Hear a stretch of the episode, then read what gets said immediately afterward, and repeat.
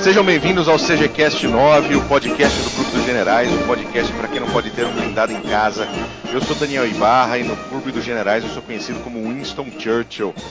Caso você não tenha ouvido outros dos nossos CGCasts, o Clube dos Generais é um grupo de debate e pesquisa sobre história militar e nós adotamos as personalidades dessa mesma história militar para deixar os debates mais interessantes, mais apimentados e funciona realmente. Se você quiser encontrar o CG na web, você tem uh, o nosso site, clubedogenerais.org. Nós estamos no Facebook também com uma fanpage, facebook.com barra Clube dos Generais. E temos um Twitter, arroba Clube dos Generais. Aliás, perdão, arroba Clube Generais. Hoje nós vamos falar sobre dois dos principais braços direitos de Hitler dentro do Estado-Maior alemão, Wilhelm Keitel e Alfred Jodl. Né? Nós vamos fazer uma imersão na atuação dos dois, mas nós não vamos falar da atuação do Estado-Maior como um todo, tá? Nós vamos focar bastante nesses dois personagens que são Keitel e Jodl. Uh, mas agora vamos apresentar a nossa mesa permanente. Primeiro ele que é jornalista, psicanalista, surfista de enxurrada, José Antônio Mariano, nosso fuzileiro Smith. Bem-vindo, Marine. Sempre faz, senhores. Eu adorei isso aí. Surfista de enxurrada foi muito bonitinho. É bonitinho, é, né? Eu quero, eu quero, eu, quero, ver de onde você vai tirar as próximas piadinhas. Elas estão ficando tanto infames, mas ok. é um prazer mais uma vez estar aqui com vocês. Bem-vindo, Kaito que você possa dignificar o seu nome, porque vai vir chumbo grosso em cima do seu rapaz, viu? Olha, é, desde já agradeço o convite de vocês. É um prazer estar nesse renomado site, esse renomado podcast, com um pessoal que entende muito do assunto. Eu sou um historiador amador, apaixonado por esse assunto, e é uma honra estar aí com vocês. Ah, o prazer é todo nosso. Aproveitando que o Smith já atropelou minha apresentação, Uh, deixa eu apresentar o nosso convidado. Ele reside em Criciúma, ele está no CG há mais ou menos um mês. Uh, o nome dele é Diego Saviato, ele no, no, CG se apresenta como William Keitel.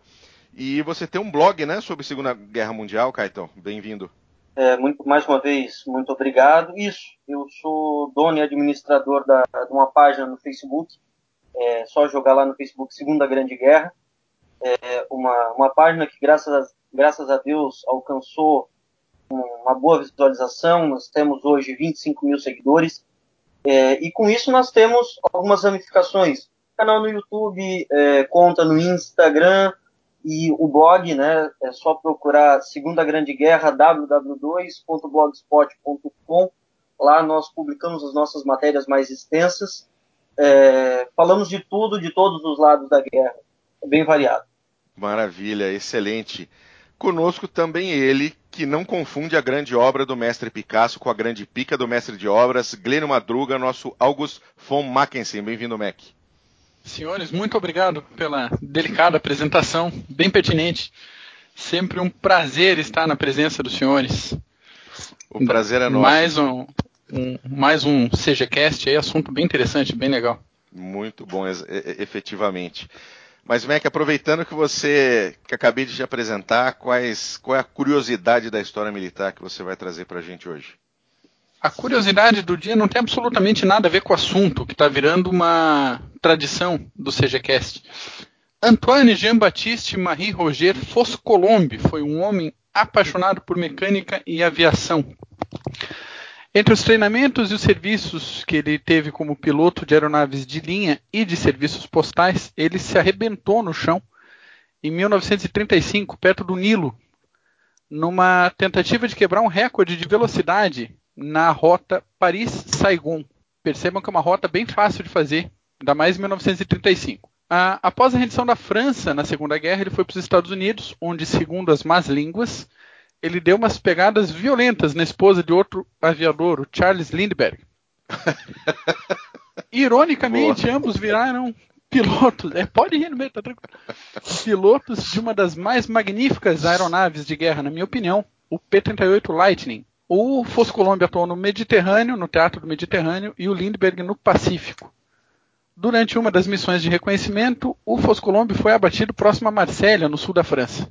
A curiosidade propriamente dita é que esse piloto veio bastante ao Brasil durante seu trabalho, junto à empresa francesa de encomendas Aeropostale, entre os anos de 1925 e 1933. E ontem, ontem, é, com relação ao dia da gravação desse CGCast, dia 10 de dezembro de 2016, um monumento junto à antiga pista de pouso da Aeropostale foi reinaugurado após uma cuidadosa e muito bonita restauração feita com dinheiro próprio por militares da Força Aérea Brasileira. Para quem quiser conhecer, o local da antiga pista fica em Florianópolis, no bairro do Campeche, na avenida que faz referência a uma das principais obras literárias de Foscolombe, Avenida Pequeno Príncipe. No site, o link da notícia e algumas fotos da, do novo monumento aliás, do antigo monumento agora é, revigorado e reinaugurado. Maravilha, que nome que ele usava como escritor, Mac? Esse é o famoso Antoine Saint-Exupéry. Ele era descendente filho do conde de Saint-Exupéry. É isso aí. Maravilha. Então ele, ele, ele pegou a mulher do, do Lindenberg, é isso? Dizem as fofocas que sim. E daí a briga que terminou o caso foi justamente que o Exupéry defendia a entrada é, logo do, dos Estados Unidos na guerra e o Lindbergh e a esposa não. Eles queriam, advogavam né, publicamente por um acordo, um pacto de não agressão com Adolfo, tal como na época o Stalin tinha feito. É, o, se não me falha a memória, Smith, você me corrija se eu estiver errado, o Lindenberg hum. ele tinha um pezinho no nazismo, não tinha? Não chegava a ter um pezinho no nazismo, mas uh, toda a campanha que ele fez para que os Estados Unidos não entrassem na guerra beirava uma certa simpatia pela, pelos nazistas. Saía mas... um pouquinho só do isolacionismo, né? É, exatamente. Era uma coisa que não era só pacifismo pelo pacifismo, sabe? Vamos deixar os europeus se virarem e vamos ficar aqui sozinhos. Ele tinha, ele tinha uma certa inclinação. É, não era nada muito é, evidente, porque ele era talvez inteligente o suficiente para não ser tão evidente assim, mas como vários outros membros do governo americano, da própria sociedade americana, o pai do Kennedy, por exemplo, era um, é, ele ficou encantado pela liderança nazista. É, aconteceu com muita gente, né? Se você lembrar um pouquinho, até mesmo Churchill chegou a, a, a, a vamos dizer assim, a tecer elogios a Mussolini alguns anos antes de todo aquele de toda aquela situação. Né? É, então, mas veja, veja, eu acho que essa é a diferença fundamental. Ele teceu elogios a Mussolini por conta da liderança carismática e fascista de Mussolini, mas é, ele sempre, ele, eu falei isso várias vezes em outros CGCasts, é, quem conhecia muito bem Hitler era um sujeito chamado Churchill.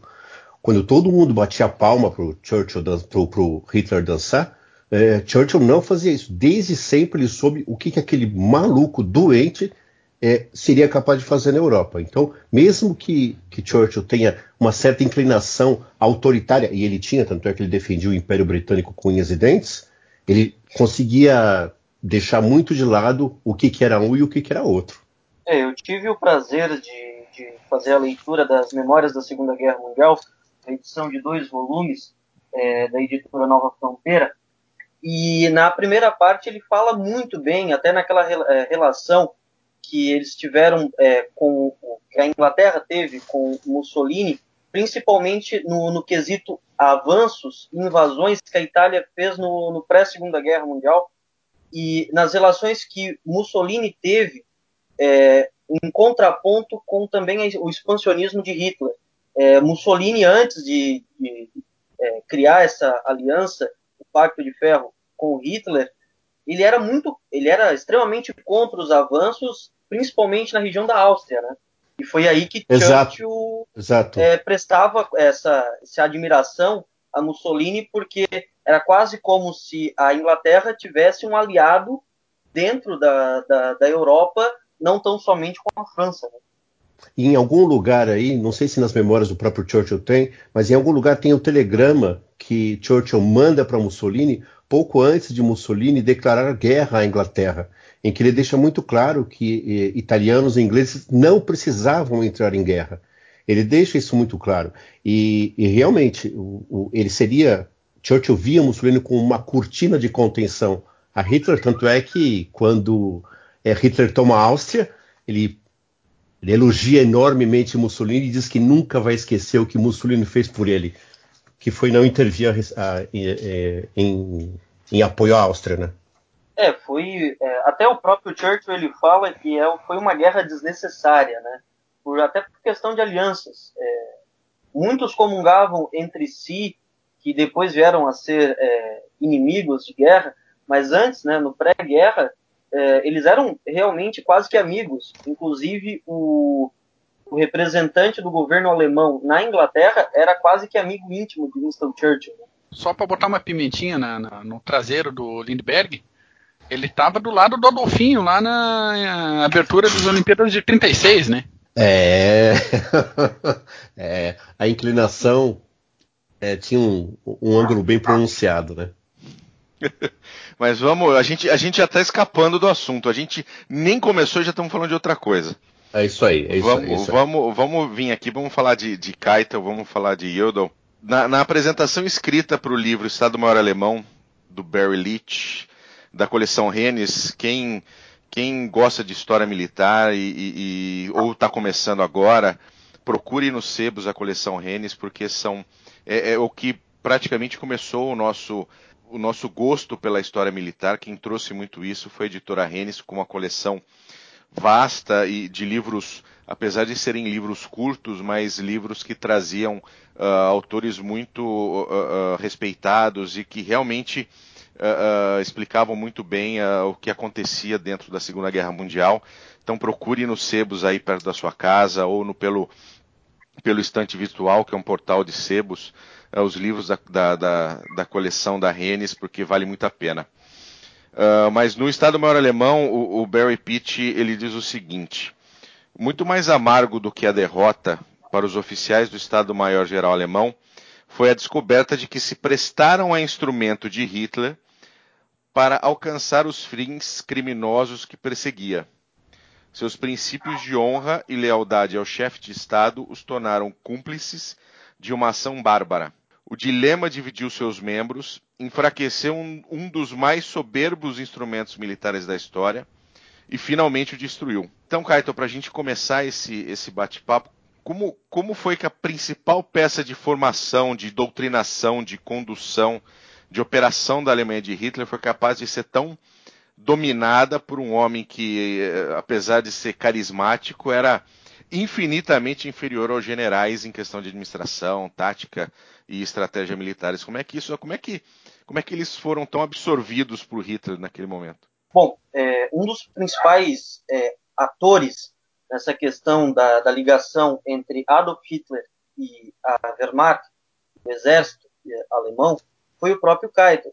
Né? O Keitel que era, é, vamos usar um termo mais atual, era o robozinho de Hitler dentro do alto comando alemão. É notório que o, o, a maioria dos generais é, do exército alemão era contra Hitler, né, a ponto de que o próprio Keitel era visto como é, era visto com maus olhos pelos demais generais por acatar tão cegamente as ordens de Hitler. Né? É, a gente pode fazer um paralelo. É, von e Rommel foram um dos generais que mais desobedeceram Hitler.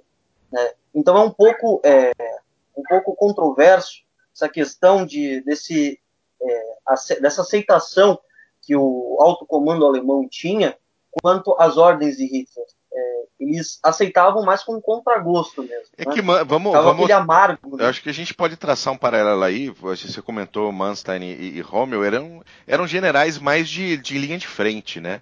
Eram generais que botavam a mão na massa, né? Bem diferente do do Eram os que mais sofriam Yodel, com né? a eram os que mais sofriam com as loucuras de Hitler, né? É, quando eles pediam para, enquanto ele pedia para avançar, quem estava vendo os seus soldados morrerem eram esses generais, né? Então eles estavam no, tomando tiro, é, correndo risco de, de morte, enquanto Hitler estava lá simplesmente sentado é, em sua residência, tomando seu chá e fazendo as besteiradas que ele fez e que acabaram levando a Alemanha para um rumo completamente diferente e por um estado é, completamente antagônico ao que a própria preparação de guerra da Alemanha se mostrou no, no começo. Né? As besteiras, por assim dizer, que Hitler fez mudaram completamente ali por volta de 1943 é, o que geralmente o que não pode se considerar a Alemanha no começo da guerra em 1939. É, o, o, a gente tem que lembrar também, eu acho que é um ponto muito, muito importante nessa questão da absorção do, do, desses generais do Estado-Maior alemão, é que uh, todos os blefes que Hitler colocou na mesa contra a Inglaterra, contra a França, uh, todos eles deram certo, né? Uh, todos eu, os blefes. Acho... Ou seja, nós vamos falar aqui da Áustria, nós vamos falar de Alsácia-Lorena, nós vamos falar da, da, da volta do, Uh, uh, do, da, do, rearmamento alemão, a gente pode falar da volta do serviço militar obrigatório, né, uma, um, a própria Tchecoslováquia, o Acordo de Munique, todos os mas, lefes deram certo, né? Mas, Bu, mas, Bu, é, estão me ouvindo? Opa, alto e claro. Sim, sim. Eu acho que a gente tem que voltar um pouquinho, acho que a gente tem que voltar um pouquinho. Essa formação do Estado-Maior, ela antecede a Hitler. Nós estamos falando de um Estado-Maior que foi formado por Scharnhorst, por Gneisenau. Dois nomes absolutamente primordiais na formação do, do exército prussiano e posteriormente do exército alemão. E quando não podia é, ser chamado de Estado-Maior, inclusive, né? Exato. Posso, então, logo ali a, após a fundação, a fundação, a fundação do Estado-Maior Geral alemão se deve a, a Scharnhorst logo depois das, das perdas das batalhas para os alemães, para os franceses, Jena, é, e outros. Agora, esse, esses homens eles vão avançando, eles vão cultivando essa, essas capacitações, essa, essa profissionalização, passam a Primeira Guerra Mundial é, absolutamente incólumes, incólumes, ainda que Ludendorff tenha feito é, uma ação muito responsável em ter terminado a guerra em 1918, mas quando chega a Segunda Guerra Mundial, esse cabo, esse tonto né, desse Hitler, que tinha sido apenas um estafeta é, na, nas trincheiras da França, ele consegue dominar um conjunto de profissionais que é amplamente superior a ele. Como é que ele consegue fazer isso? Ele consegue fazer isso primeiro porque esses generais eles estavam acostumados à lei da obediência. Então, o Führer, o comandante, era o comandante, pronto e acabou. Isso aí ainda vem da época da, da, da, Alemanha Imperial, né? Isso vem até, Sim, antes, um até dos principados vem... alemães antes de 1870. Né? Exatamente. E, e que exatamente. contaminou depois, só fazendo uma breve é, incisão aqui, é, contaminou depois todo o pensamento militar japonês. Se a gente lembrar ah, não, que a restauração depois... Meiji de 68, é. logo depois foram emissários militares alemães para o Japão. Mas se e você todo vê. O pensamento militar japonês foi forjado é, a partir é. dessa é. obediência direta ao líder, né? Se, se, você pega, por exemplo, se você pega na Primeira Guerra Mundial, quando Falkenhayn vai, ter, vai treinar os turcos, é, o, o exército turco era uma porcaria. O exército turco era muito ruim. Mas os oficiais alemães que o treinaram é, tornaram o exército turco um exército capaz de empreender alguns segmentos de batalha importante com os ingleses. Mas é, esse é o Estado-Maior alemão que chega nas mãos de Hitler e que ele forma um conjunto de profissionais que ele domina de forma absurda por 12 anos. Então, não é só é, a, a, obediência que é, esses generais tiveram e que foi cultivado ao longo do tempo. A liderança carismática de Hitler era muito grande. E tem uma coisa muito importante: antes da guerra, é isso que o Bull falou, ele consegue uma sucessão de vitórias sem sangue. E quando ele empreende duas grandes batalhas, que é contra a Polônia e contra a França, pô, contra a França ele derrota a França em 45 dias.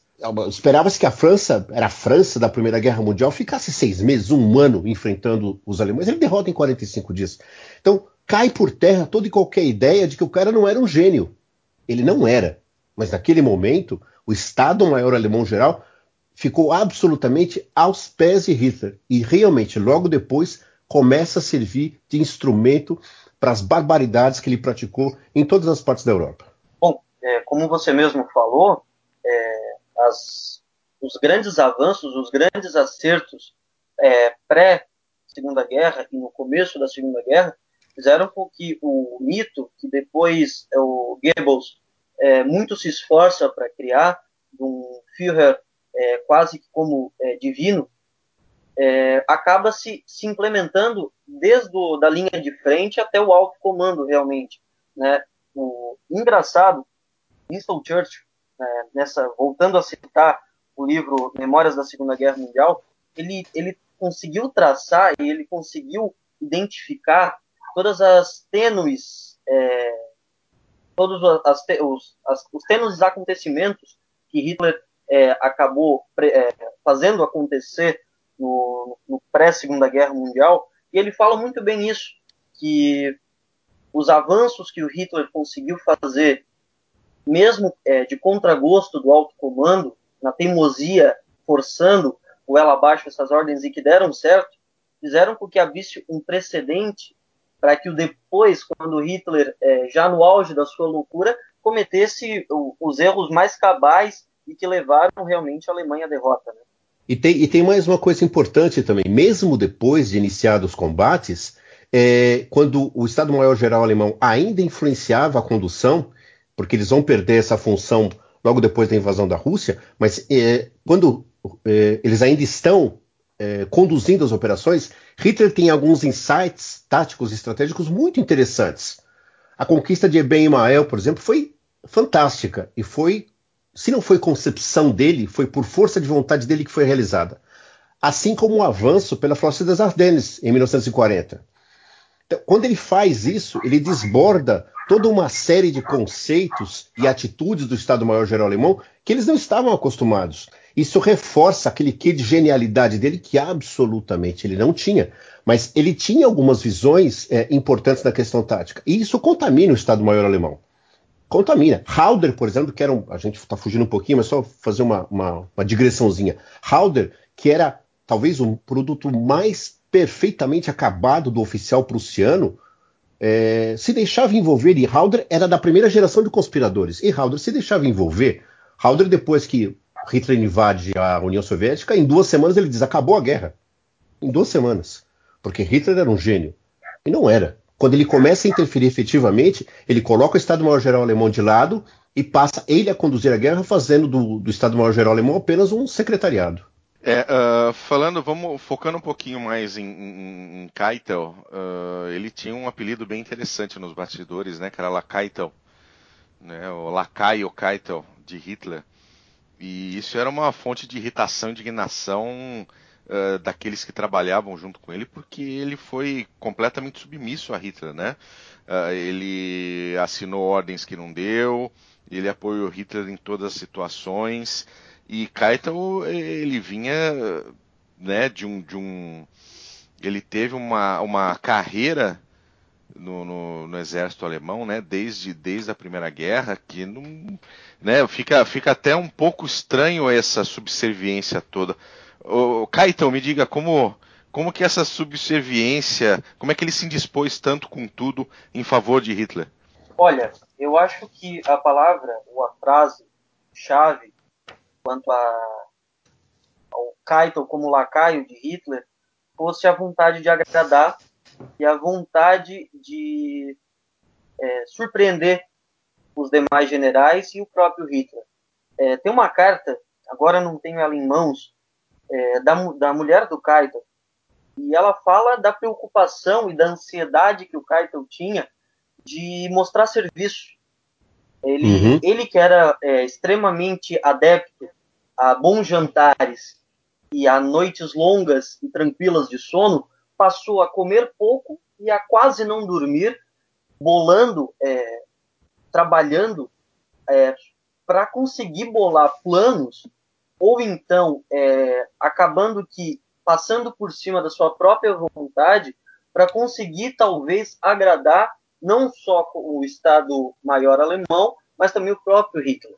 Então talvez é, esse seja uh, o divisor de águas, a vontade do, de um cara que era considerado por Hitler como uma, uma pessoa com a inteligência de um porteiro.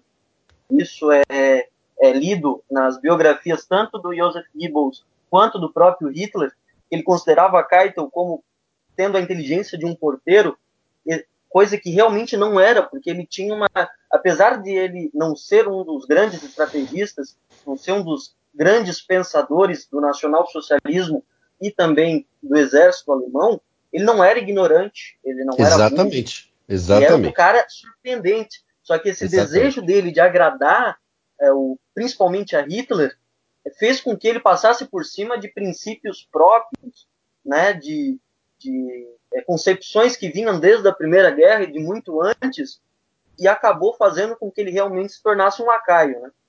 Ele era, é, então... ele era um organizador nato, né, o Keitel. Ele era efetivamente alguém para estar atrás de uma mesa, uh, organizando o Estado-Maior, organizando as ações do Estado-Maior, né, Smith? É, exato, exato. Mas tem, tem uma coisa importante na história de Keitel que explica um pouquinho essa subserviência dele. É, ele era de uma aldeia chamada Ramshrod. Nessa essa aldeia, a família tradicional dessa aldeia, a que ele pertencia, era muito, muito leal e dedicada ao Kaiser. Então, a máxima na família de Keitel, de onde Keitel vem, é fidelidade à liderança. É, e, e, Hitler, quando Hitler encontra Keitel a primeira vez, ele nem lembra de Keitel, ele vai lembrar de Keitel depois, mas ele encontrou Keitel e Keitel ficou absolutamente é, embevecido pela retórica de Hitler. Ele já vinha com essa disposição, isso é DNA, ele vinha com a disposição de obedecer. E por conta disso, como o, o Kaito muito bem falou, ele era tido como ignorante. E não era. Absolutamente não era ignorante. Ele, sim, isso ele reconheceu em Nuremberg, ele abriu mão de várias disposições pessoais, de várias concepções pessoais, para poder é, é, não se indispor com Hitler. Ele tinha receio de Hitler. Quem assistiu aos vitupérios, às explosões de raiva de Hitler, ficava absolutamente amedrontado. Poucos conseguiam resistir. E Keitel era uma pessoa melíflua. Keitel era emocional. Né? Tanto quanto Halder, ele chorava. Ele chorava. Não, Keitel não, não, não há registro de Keitel chorando na frente de, de Hitler. Há registro de Halder chorando, de Keitel não. Mas Keitel era extremamente emocional. Por várias vezes, pelo menos duas que se saiba, ele pediu encarecidamente a Hitler que o exonerasse do comando, porque ele não aguentava mais. Ele não tinha mais como suportar tudo aquilo. E Hitler sabia quem ele era, gostava que ele estivesse onde ele estivesse, porque ele endossava tudo que Hitler fazia. O Smith então, descarta-se então a, alguma pretensão, vamos dizer, mais fria do Keitel de baixar a orelha em subserviência ao Adolfo para tentar uma colocação melhor após a guerra? Você tentar vê, uma posição de vantagem? Não, não. Ele, ele, é uma das pessoas que não conseguia imaginar uma Alemanha sem Hitler. Como Magda Goebbels, por exemplo, como vários outros oficiais. Ele não conseguia. A vida dele, desde que ele entrou para o comando da, OKH, da OKW, era servir a Hitler. Porque Hitler era a Alemanha. É, eu sou o Estado, não é? Hitler era a Alemanha. Era isso que ele estava servindo. O que ele faz muito, muito é, docemente é no final da guerra, quando Hitler já está morto, ele se apresenta ao, ao almirante Dönitz, achando que talvez ele pudesse ser nomeado é, ministro do exército, ministro da guerra, qualquer coisa do, do tipo. E Dönitz não queria. Dönitz já tinha imaginado que Manstein ia ser. E ele não achava Manstein, mas Keitel não foi. Então, Keitel ele não tinha, ele não tinha nenhum projeto pessoal. Nenhum, nenhum, nenhum projeto pessoal. As únicas vezes não que ele tinha ambições pessoais, né? Não, não tinha, não tinha ambições pessoais nenhuma, nenhuma. Ele se a guerra tivesse saído em favor do, do, da Alemanha, ele continuaria sendo quem ele era, absolutamente sendo quem ele era. Ele não servia para mais, mais nenhuma outra coisa. Mas e, outro, e, uma coisa interessante, todos os generais que se dispunham com Keitel não queriam o lugar dele. Todo mundo ficava muito puto da vida com ele, mas ninguém queria estar onde ele estava. Isso é verdade. Uh, uh, e quando, quando, quando houve a invasão da União Soviética pela Alemanha, né, Operação Barbarossa, uh, o Keitel ele tentou alertar Hitler sobre, sobre o ataque aos russos, né? especialmente porque a guerra contra a Inglaterra não tinha acabado ainda, ainda estavam em, em durante a Batalha Aérea da Inglaterra. ele chegou a escrever um memorando para Hitler, esse memorando se perdeu com o tempo. E Kaito, em determinado momento, soube que a guerra contra a Rússia era extermínio e ainda assim não se opôs a esse tipo de guerra, né? inclusive tendo assinado as ordens dos comissários uh, e a Noite Nevoeiro, e inclusive foram, foram duas ordens que colocaram ele na forca muitos anos depois. Né? E por que, que Kaito de repente eh, não, não, não se exonerou em 41 quando ele viu que esses atos todos criminosos pouco tinham a ver com a guerra? Olha, eu vou dizer uma coisa. De todas as vezes que o Kaito cogitou a desistência, um dos pontos chaves para fazer com que Kaito desistisse foi a mulher. Aí nós temos que pensar o quanto ela conseguia exercer de, de, de base psicológica para Kaito a ponto de que ele não desistisse, né? Aí é um dos pontos a se pensar. Talvez a história não aborde a, o papel que ela teve quanto ao, ao serviço que ele prestou para a Alemanha, mas eu, eu é, nas minhas leituras de alguns meses atrás e agora é, para esse podcast eu tive que me reciclar um pouco também. Eu fiquei matutando a influência que a, que a esposa de Keitel teve quanto ao estado psicológico dele. Até como foi dito anteriormente, ele chegou muitas vezes a estar com um estado emocional muito abalado, com todas as decisões que vinham de cima, ele tendo que assinar e repassar é, para os seus subordinados. É, talvez a, a, a, presença da mulher dele foi fundamental para que ele segurasse a, a barra e, manter, e mantivesse a sua função junto ao, ao, ao exército, né? É, e aí, e aí é, eu vou aqui exercer a minha, a minha verve de psicanalista. O nosso amigo Keitel, ele perde a mãe quando ele tem cinco anos. Ele não teve mãe, né? Ele, ele, ele cresce sem essa presença. Quando ele encontra a, a Lisa, que é a, a mulher dele, ele é muito mais, ele é, ele era muito quadradinho, né? A função dele, o que que Kaito imaginava? Que ele ia ficar na fazenda do, da família, ia conduzir a fazenda da família, mesmo depois que ele servisse o exército, logo depois da Primeira Guerra Mundial, ele voltaria para a fazenda. Quando ele foi chamado para assumir a OKW, ele pensou em não ser para poder ir para a fazenda, e aí é que a Lisa entra, porque ela sabia que era importante para ele. Mas a Lisa, ela cumpre esse papel de mãe dele ela era muito mais aberta que ele, ela era muito mais literal, muito mais liberal do que ele. Ela cultivava música, ela cultivava ciência, ela gostava de coisas que ele absolutamente não gostava. Não se sabe, por exemplo, se Keitel leu qualquer outra coisa na vida dele que não fosse história militar. Então, ela era um contraponto importante. E no começo, quando eles se encontram, tanto ela quanto ele não gostam dos nazistas. Eles não gostam do que eles veem. Mas quando ele conhece Hitler, ele começa a se servir, começa a servir Hitler, embora com alguma reticência por parte dela, ela realmente o, mantém é, nessa questão. Ela mantém ele próximo do, do cargo. E tanto é assim que quando ele é preso em Nuremberg, ela é uma das pessoas que vai tentar defendê-lo. E ela acusa, inclusive, o tribunal de usar é, documentos a que a defesa não teve acesso. Então, ela teve realmente uma influência muito grande na vida dele. E ele, deve-se concluir, era profundamente influenciável. É, e, e é, só para gente, a...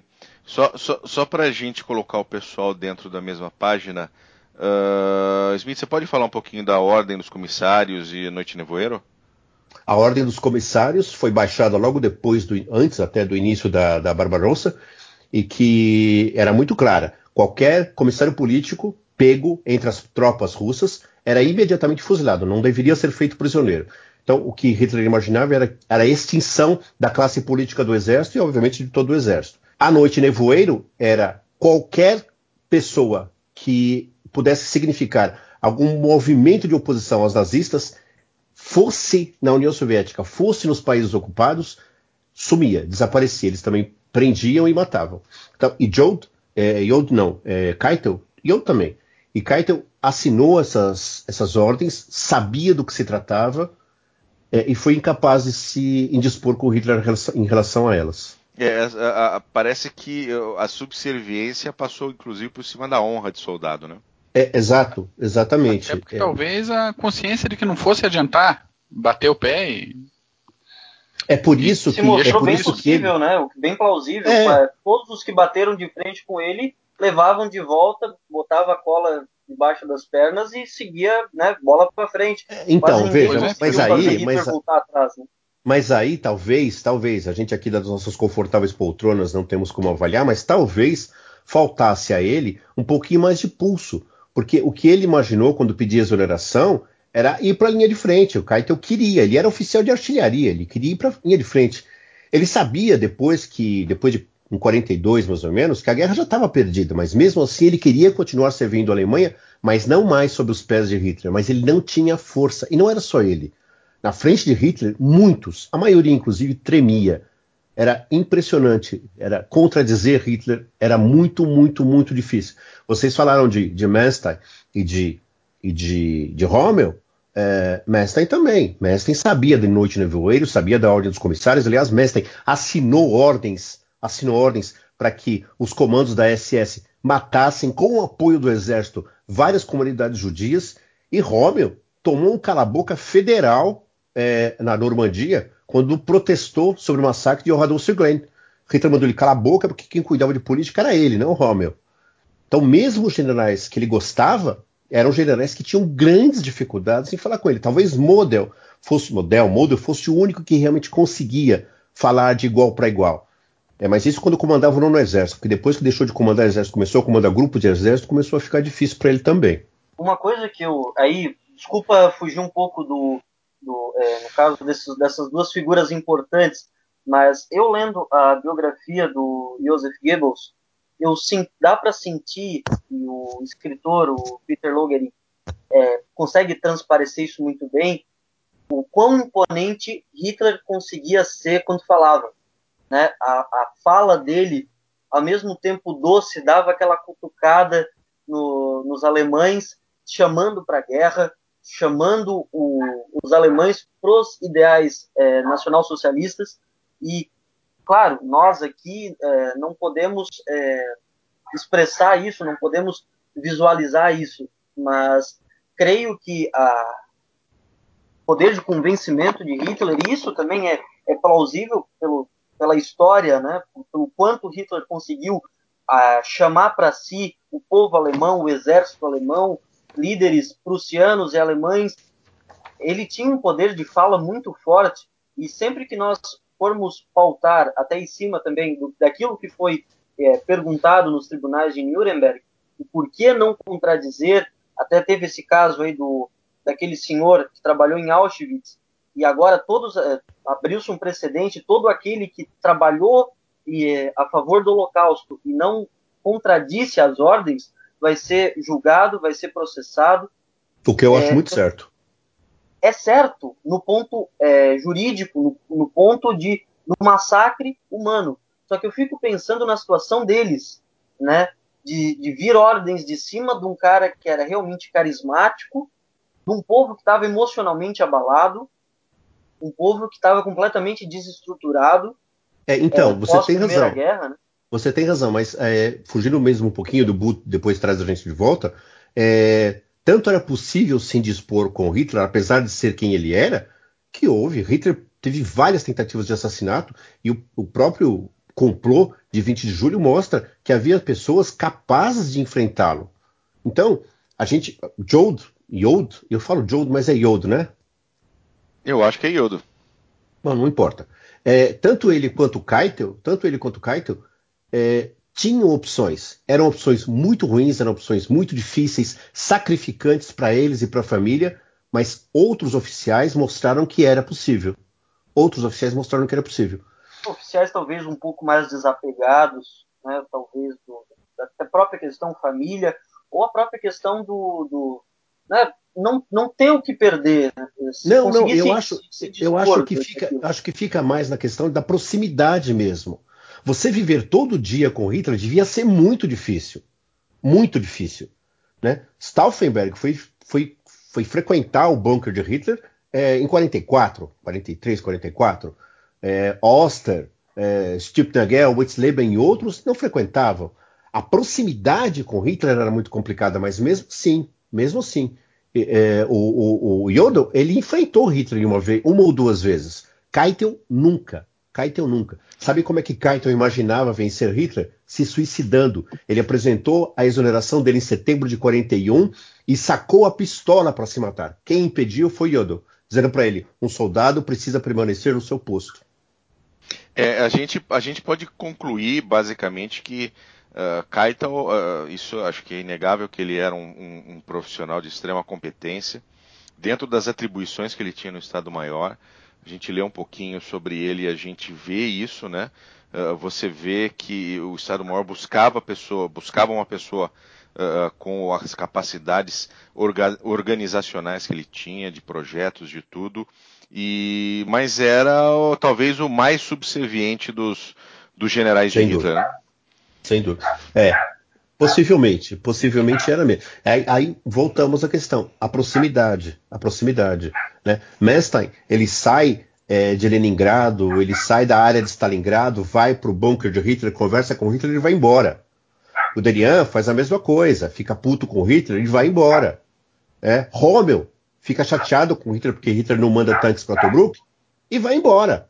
Agora, os outros não. Esses daí, esses dois, sobretudo, esses dois ficam ficam. Essa energia emanada por esse rapazinho de bigode devia ser uma coisa absolutamente horrorosa. Horrorosa.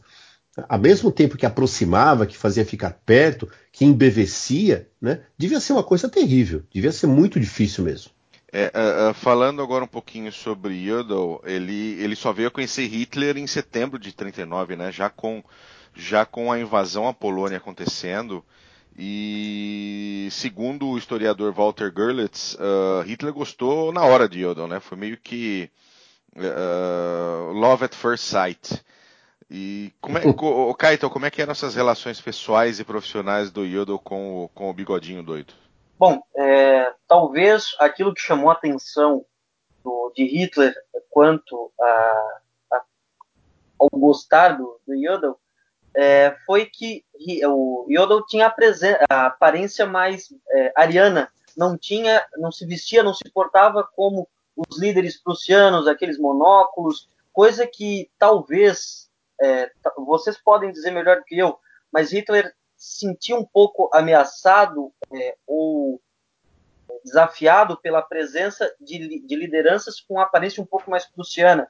E já não, não, não conseguia se contrapor tanto, talvez por medo de, desde a época em que ele era um simples cabo, isso vem de mais do passado, e Yodel, ele já era um pouco mais, realmente, da fisionomia mais ariana, alemão mesmo, e não tão prussiano, talvez isso fez com que Hitler visse ali o, o general ideal da fisionomia, tanto da ideologia é, da fisionomia ariana, quanto também do, dos ideais que Hitler tinha para a Alemanha no futuro.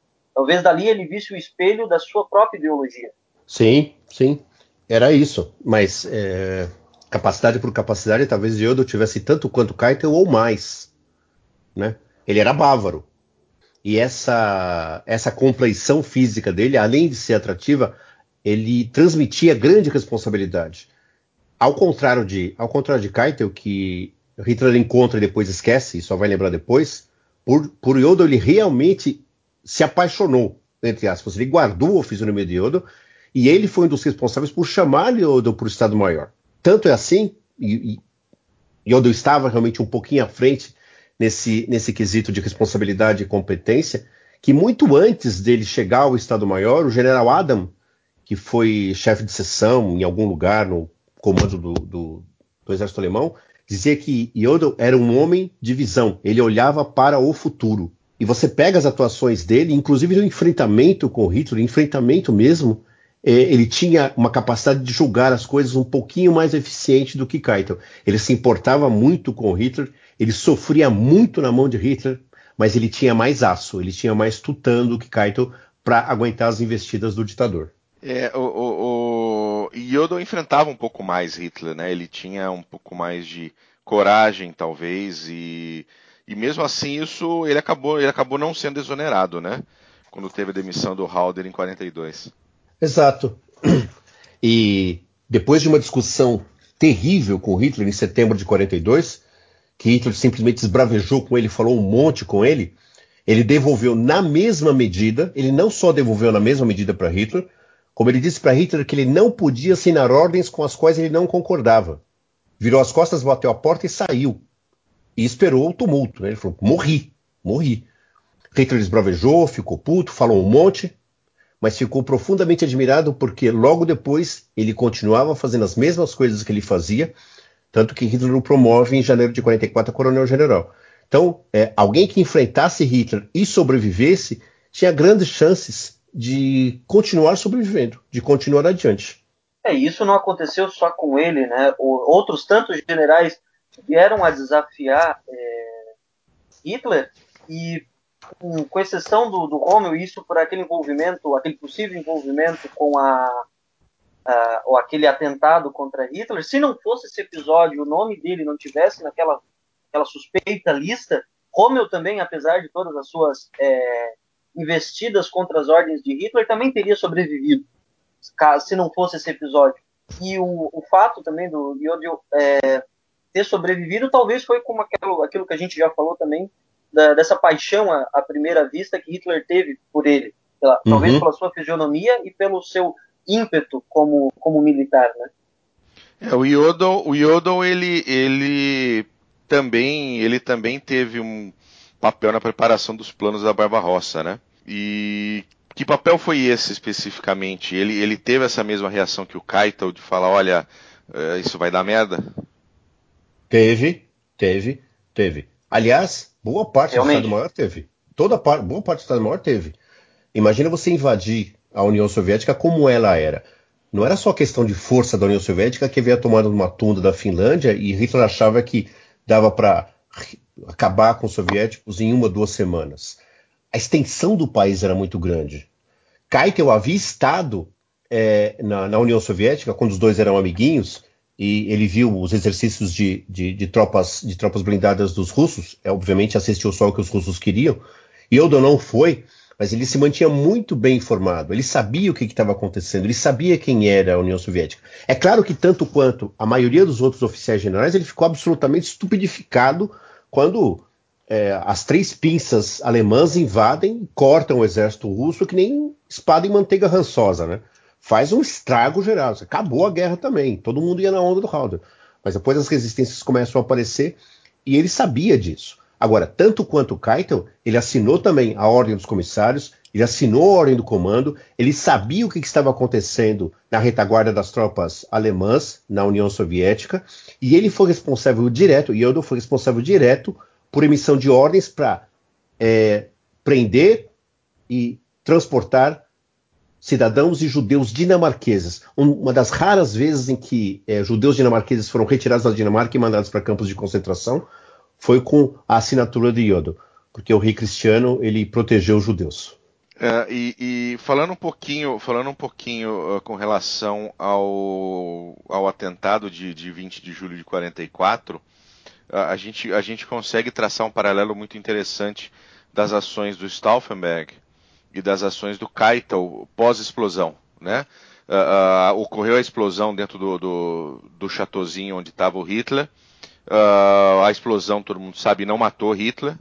O, o, Stauffenberg imediatamente pega o carro e pega o avião para vir para Berlim e, e, poder efetivamente colocar o golpe de Estado em ação. E Keitel faz exatamente o, o, o movimento oposto, né? Ele fica ao lado de Hitler e começa ele a fazer ligações para garantir que o golpe de Estado não acontecesse. Né? E foi o papel que ele também desempenhou posteriormente ao suicídio de Hitler, que foi apacentar todos os soldados, os seus, os seus subordinados, tomar controle, e aí me surpreende o fato daquele que era tão, é, tão afável e tão é, suscetível a receber ordens, tomar controle da situação, organizar tudo e posteriormente assinar o armistício, né? Ele tinha talvez esses, esses vislumbres de, daquilo que ele realmente era como, como general, como comandante, de organizar esse, a, situação nos momentos críticos, né? Sim, até, até porque tanto num caso quanto no outro, ele foi, gostemos ou não, ele foi absolutamente coerente com o papel que ele se prezou a fazer no, no comando. Sem dúvida. É isso mesmo, Mark. É isso mesmo. Foi mesmo. Ele, não havia uma pessoa como como, como Kaitan, não havia em hipótese alguma, tanto é que ele nunca foi sondado, nunca chegou, chegaram nem perto dele para imaginar que ele pudesse ter a ideia de, quem sabe, um dia apoiar alguma coisa contra Hitler. Ele nunca faria isso. Na Primeira Guerra Mundial, ele era um crítico da conduta da guerra pelo Kaiser, mas ele nunca se manifestou publicamente, ele nunca foi contra o Kaiser, ele nunca criticou uma ordem emitida pelo Kaiser, nunca. Por que ele faria isso com Hitler, que era um outro Kaiser, né? só que bastante piorado em termos morais? Não faria. E quando acontece o plot, quando acontece o complô, ele faz exatamente isso que o Bo falou. Ele começa a disparar telefonema e faz a parte dele. E tanto, meu Deus, eu não sei, mas ele, ele, ele compôs aquele tribunal de exceção, aquele tribunal horroroso, que condenou, e antes de condenar, humilhou o, os oficiais que participaram do, do complô. Ele era um dos, uma das testemunhas de acusação. É, e, e, isso a gente a gente comentou Keitel ter sido extremamente subserviente e, e não era um, um, um, personagem que enfrentava Hitler, mas apesar de Yodo ter, ter enfrentado um pouco mais, também foi extremamente subserviente, né? Aceitou foi. também tudo que veio de cima. Foi, foi. É o que a gente falou agora há pouco. Essa proximidade com Hitler fazia com que esses generais e vários outros perdessem parte da sua personalidade. O que acontecia da diferença entre os dois é que Yodo era um pouquinho mais forte. Ele tinha uma personalidade um pouquinho mais evidente do que Keitel. O Keitel era extremamente suscetível, como falou o Keitel. Ele era emocional, ele era doce. Né? E uma pessoa como essa, diante de um monstro como aquele, vai ser engolida. E ele foi. Existe uma passagem que eu não vou lembrar agora as pessoas envolvidas, mas assim, um general falando com Hitler a respeito de um problema na frente de combate, Keitel está distante, está distante, e de lá de onde ele está distante, ele grita, concordo com o senhor Führer. Ele nem sabia do que se estava falando. A ideia que se tem é que, por conta disso, ele era um completo idiota. Não era, não era, mas a personalidade dele, a forma como ele se desenvolveu, foi criado, a forma como ele fez a carreira no exército e chegou junto a Hitler, fez com que ele fosse a pessoa que ele era. Mas, detalhe, quando Hitler morre e ele vai para o tribunal, ele assume todas as burradas, todas as cagadas que ele fez. Ou boa parte delas, se não todas. É, ele tentou livrar, assumir a culpa para ele de tudo aquilo que foi feito, tentando livrar os seus subordinados do destino que ele já estava predestinado, né? E, e isso tentou, foi nobre, né? Não, a culpa mesmo. foi minha, fui a eu. Foi minha. Fui eu que fiz a cagada, fui eu que isso. obedeci aquele maluco. Então tira isso das costas desses caras aí que só estavam seguindo ordens minhas e vinham de Hitler. Então, é, se for para matar, se for para é, executar, execute a mim, não execute meus subordinados. Aí entra o papel dele como general, o cara que é. assume aquilo que, que é feito para tentar poupar aqueles que supostamente são mais fracos no quesito poder. Você vê que coisa interessante, né? A hora que, a hora que ele se livra da influência maléfica de Hitler, ele aparece, ele surge, né? É, é isso muito aconteceu muito, né? Eles tinham momentos de vislumbre, né? Sim, sim, mas que não podia ser exercida quando aquele maluco estava no poder. Mas percebe? A hora que Hitler some, a hora que Hitler sai do cenário, ele se livra daquele peso todo, que aliás foi o que aconteceu no bunker quando Hitler morre, todo mundo entra, quase que numa orgia. ele se livra daquele peso todo e ele exerce, ele chega muito próximo da pessoa que ele é e talvez das competências que ele tinha. É muito interessante isso. É, uma coisa parecida aconteceu com Goering. Goering, quando foi preso, estava gordo, morfinômano e tudo mais, e não conseguia falar lé com cré. Quando ele é preso e não cortam o suprimento de morfina do menino, ele tem que se recuperar, passa pela abstinência. Ele deu muito trabalho em Nuremberg. Goering, todo mundo sabia que era o segundo homem, deu muito trabalho. Keitel se livra dessa ameaça, dessa figura sombria que é Hitler e volta a ser uma pessoa. A gente pode falar que o Keitel era o Fagundes do Hitler, Smith? Fagundes? Que Fagundes? Fagundes? Você não lembra do Fagundes? Do, do, era um personagem do Laerte. Fagundes o puxa-saco. Se vocês não conhecem. Agora eu lembro. Não, eu lembro. Você lembrou? Não, mas se o ouvinte não conhece Fagundes o Puxa-Saco, é um personagem do Laerte, do cartunista Laerte. Procurem na internet porque é engraçadíssimo e você vai entender então. a ligação que eu estou fazendo do Fagundes e o chefinho dele, e o Keitel e o Hitler também. É, é sensacional, quase. sensacional. É quase. É quase. É e até a questão Fagundes... do bigodinho também, a questão de aparência é muito próximo. Também. É que o Fagundes, é que o Fagundes, o Fagundes era um puxa-saco rematado, né? Que acreditava no. Então, é, é, ele fazia o puxa-saquismo como uma atividade quase esportiva. Era quase um hobby. Keitel não. Keitel nem Keitel sabia que ele puxava o saco de Hitler. Ele não sabia disso. Era, Era muito natural, natural, né? né? De obedecer é. aquela a, a, aquele espírito militar de obedecer às ordens superiores já estava tão impregnado nele que ele Isso. muitas vezes já tocava no automático e ele ia, né? Mas exatamente, foi, isso aconteceu muito depois de 42, 43, quando ele já estava o quê? Ele já estava quatro, cinco anos com Hitler. Então, depois disto, quando você percebe que não dá, e ele começa a prevenir, inclusive, alguns generais, olha, não fala isso com ele, não entra nesse assunto, o Guderian fica puto da vida porque quer mais tanques e não consegue, e o próprio Keitel barra, ele já conhece o cara, né? Já conhece. Então, o que ele faz? Ele abdica de si para servir ao outro. Mas na concepção dele, o outro não era Hitler, o outro era a Alemanha. Isso é muito complicado, isso é muito difícil. Falando. E, e eu, desculpa te interromper, a gente Fala, precisava fala, falar fala. um pouquinho do fim dos dois. A gente tá começando a ficar sem tempo. Eu falei que eu falei que essa aqui ia ser longa, né? Tanto Kaiton quanto Yodel, ambos tiveram o mesmo fim, ambos foram ah, condenados à morte e ambos foram enforcados. Mas existe uma diferença muito grande entre os dois no pós-guerra, porque no pós-guerra ah, tribunais da Alemanha acabaram ah, inocentando o Yodel das acusações, né? Que eram as mesmas acusações que, que tinha o Keitel, acusações de, de guerra agressiva, acusações de crime contra a humanidade, ah, acusações de crimes de guerra. E Yodel acabou, depois, em, em 53, absolvido praticamente, né? É, então, ele não, ele não chegou a ser absolvido. E ele não foi absolvido, ele não foi reerguido de todas as acusações. Ele foi de algumas. Por exemplo, é, guerra contra a paz, guerra, guerra contra a paz, guerra contra as leis internacionais. É, isso o Tribunal da Alemanha Ocidental contestou.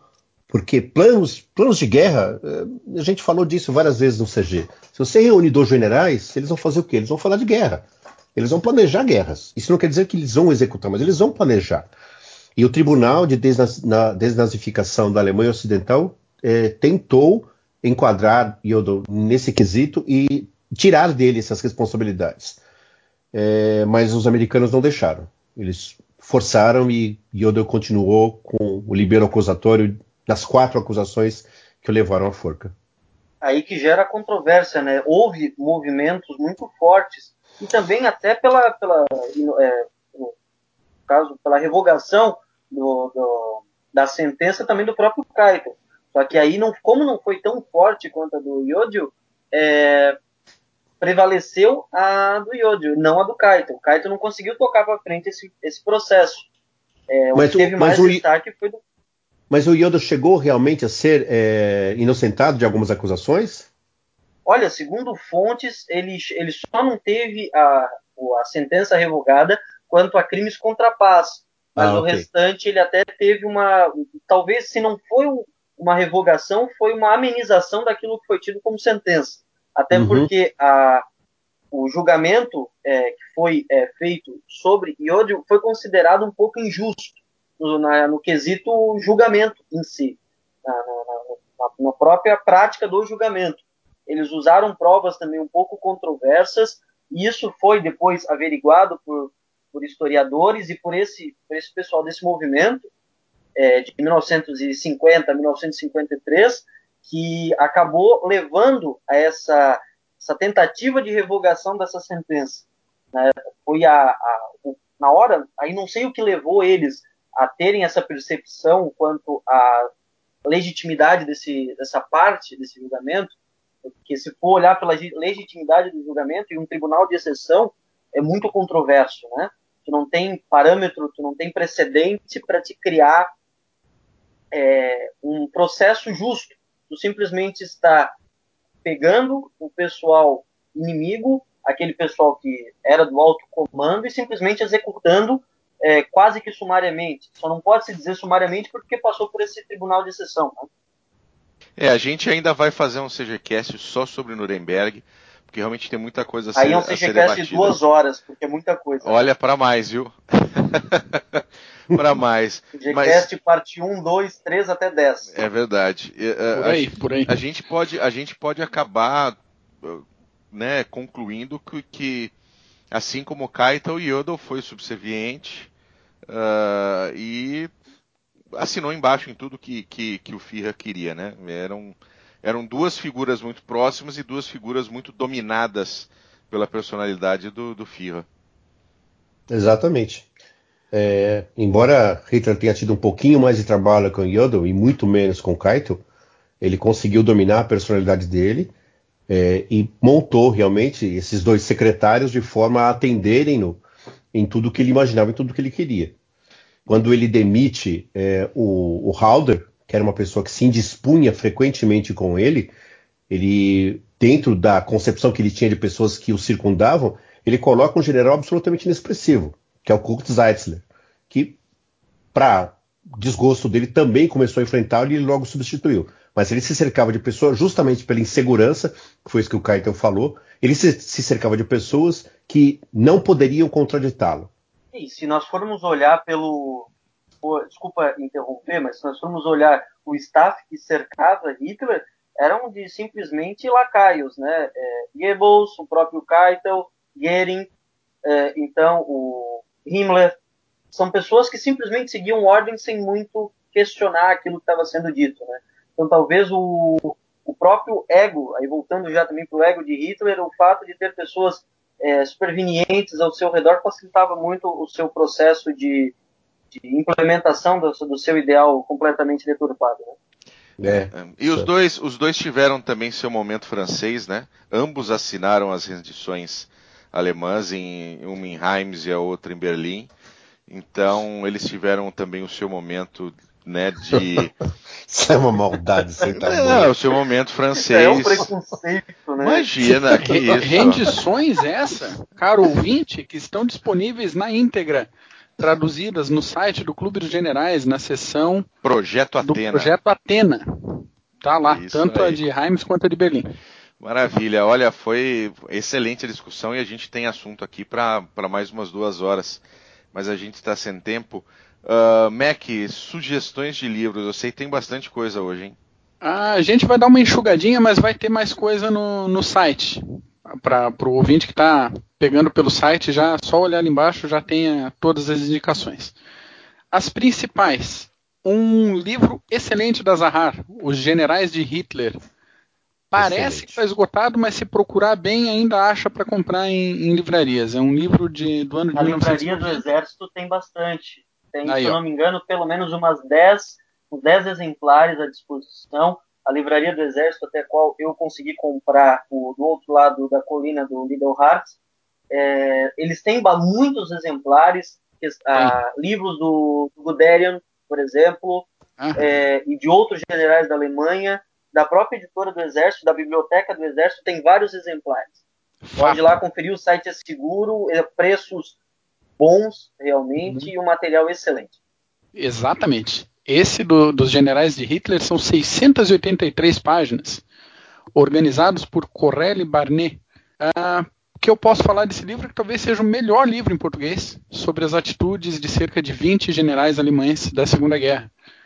O ouvinte vai encontrar textos muito bons sobre tanto o caminho para as vitórias alemãs na primeira, na primeira fase da guerra, mas também como esses generais se tornaram tão incapazes frente às decisões equivocadas do Adolfinho. Um segundo livro, chamado Guerreiros de Hitler, também da Zahar, ele é de 2009, mais curtinho, 387 páginas, do Guido Knopp. Ele foca na atitude especificamente de seis líderes do exército alemão, sendo eles o Rommel, Paulus, Manstein, Udet, o Canaris e o Keitel. Ele é um livro bem escrito, a narrativa dele é rápida, é boa, de alguém que sabe escrever bem e que teve acesso a alguns arquivos que foram liberados só após a virada do século. Então, vale a pena dar uma olhadinha né, nessas duas publicações da Zahar. O terceiro livro, já comentado pelo Keitel agora, O Outro Lado da Colina. A edição original, se não me engano, é de 48 em inglês, mas uh, em português a que eu tenho aqui na minha mesa agora, ela é de 80, 1980. 391 páginas do Basil Little Heart. Isso é um clássico, é, da, é, um dos livros da categoria daqueles preciso ter em casa. Eu acho que foi um dos primeiros, né, mais, mais completos sobre o generalato alemão, né? Sim, sim, porque ele foi particularmente entrevistar os generais alemães logo após ali a, a guerra. Então, é um livro que ele é bem focado na estratégia é, na, em questões estratégicas, né? Então, recursos disponíveis tanto de, de, um lado quanto o que se pode fazer para antecipar o planejamento estratégico do, do, inimigo também. E é interessante se você e, ler. Ratificando a informação, é de 1948, com uma republicação em 1951. Perfeito. É, e, e, é interessante se você, se o ouvinte se interessar uh, pelo outro lado da colina ou pelos generais de Hitler, é interessante que se leiam os dois. Porque uh, no, o, o generais de Hitler ele é, um, ele é bem mais crítico às ações dos generais alemães, uh, enquanto que no outro lado da colina o Lidelhart ele é bastante, ele, ele quase que dá um beijo na boca de cada general que ele está entrevistando. Ele é bem pró, ele é bem pró generalato alemão. Então são, são duas visões Sim, diferentes. Pelo, por ele ser oficial também. Sim, são duas, são duas visões diferentes que se complementam, tá? Uh, Para formar a sua opinião sobre generais alemães, não leia só uma delas, né? Leia o outro lado da colina, leia os generais de Hitler, uh, e se você encontrar, com certeza você acha algumas biografias, alguns outros Sim. livros, mas leia sempre os dois, porque os dois têm visões bastante distintas uh, dessas, dessas figuras da Segunda Guerra Mundial. Dica de Winston Churchill. Anotem, pessoal. Anotem. Isso, anotem. O que mais, Mac? E é isso. Não, e no site a gente vai colocar mais algumas outras coisinhas aí que vale a pena dar uma olhada também. Tá? Como o Memórias da Segunda Guerra Mundial, do, do Churchill, a biografia de, do Goebbels, do Peter Longrich, que o Kaito falou também algumas vezes durante a, o nosso podcast. Eu vou colocar as indicações ali embaixo para quem quiser dar uma olhada aí atrás. É, o, o... São, São livros excelentes. Uhum. É, o Memórias é um, é um desses que tem que ter, né? É um desses Classicão livros também, que tem exatamente. que ter para você uh, entender melhor a Segunda Guerra Mundial. Obviamente foi escrito pelo próprio Churchill. Obviamente tem as, as impressões dele. É excelente, né? É Sim. incrível, é uma capa lindíssima. Além de ter um conteúdo excelente, é aquele livro que qualquer colecionador ou rato de, de, de prateleira de livro vai gostar de ter na, na sua estante. Desculpa, eu perdi um pouquinho. De que livro vocês estão falando agora? Memórias. Winston Memórias. Churchill, Memórias da Segunda Guerra Mundial. Olha, se, se Churchill escrevesse é, qualquer. Se Churchill escrevesse sobre aves selvagens, você deveria ler. Porque é, ele não ganhou o Prêmio Nobel de Literatura à toa. O domínio que ele tem da língua inglesa, e isso nós temos que louvar os tradutores de Churchill para o português, é Sem impressionante. Ele é fabuloso, fabuloso. Ler Churchill independente do que ele escreva, é sempre muito, muito, muito bom. E engrandece o conhecimento, como você falou, independentemente do assunto. Provavelmente ele vai ter alguma anotação sobre uísque e charuto. Foi uma das coisas que ele mais fez por toda a sua vida. Inclusive pintura também, que era outro passatempo que ele tinha. O cara tinha transtorno de ansiedade, isso aqui é o quê? É, é. Ou ele pintava ou ele construía muro. Ou ele, ou ele derrotava Hitler. Também, também, também. Ele deve ter feito as três coisas. Ao mesmo tempo. Maravilha. Smith, por favor, muito obrigado pela sua presença novamente e as suas considerações finais. Esses livros que o nosso amigo Mac passou, aliás, Comandante Sr. Espirra Saúde, é, são muito bons. tá? São muito bons. Procure também o Estado Maior Alemão, da editora Rennes, ainda tem alguns exemplares por aí escrito por Barry Leach, é um livro realmente excelente, também muito bom. É, fala todo o encaminhamento da guerra, fala da construção do Estado Maior, é muito interessante. Essa foi uma discussão muito legal, gostei muito. Kaito, parabéns, muito bom ter você aqui com a gente. E você dignificou o, o seu nick. Olha, eu agradeço mais uma vez o convite. Peço desculpa que eu estou um pouco enferrujado para a questão fala. Faz bastante tempo que eu não discuto é, verbalmente a questão da Segunda Guerra, estou mais acostumado com a escrita, então peço desde já desculpas pelo ser um pouco mais travado com a questão é, fala. Agradeço novamente é, o podcast que realmente ficou incrível, muito conhecimento foi dito aqui, muita coisa de para se anotar realmente. Mais uma vez, muito obrigado. Só tenho que agradecer. Caeta, o prazer é nosso. Muito obrigado pela sua presença. Vai ser, com certeza, será convidado para outros, outros temas aí da, do nosso CGCast. Mac, chefinho, se espirrar saúde, suas considerações finais. Vocês são foda, né? Gente, delicinha, gostosinho. cremoso o SejaCast de hoje. Muito bom mesmo. Obrigado a, a vocês e ao ouvinte, que é sempre um, um prazer fazer toda essa discussão, a preparação do SejaCast, pensando em quem vai ouvir depois. Muito, muito bom, muito obrigado. Maravilha. Bom, a gente chega no final de mais um CGCast, foi mais uma vez uh, fantástico, mais uma vez a gente acaba saindo daqui sabendo muito mais do que sabia antes. Eu espero que você, ouvinte, goste. Uh, mais uma vez, temos nossa página na internet, clubedogenerais.org. Facebook, nós temos a fanpage, facebook.com barra Clube dos Generais. Nós somos um grupo de debates, uh, um grupo de pesquisa histórico-militar. Uh, então, se você tiver afim, gostou do que você ouviu, quiser entrar para o CG, vai lá na nossa página na internet ou vai até o nosso Facebook conversa com o Mac, ele que é o, ele que é o nosso comandante-chefe de comunicações, ele vai falar com você e você vai vir para cá e vai debater com a gente, vai conversar, vai ser muito legal. Ok? Muito obrigado novamente por vocês todos terem vindo aqui. E logo, logo a gente está de volta com o CGCast 10. Ok? Valeu, gente. Obrigado. Um abraço. Tchau. Always look on the right side of life. For life is quite absurd, and death's the final word. You must always face the curtain with a bow.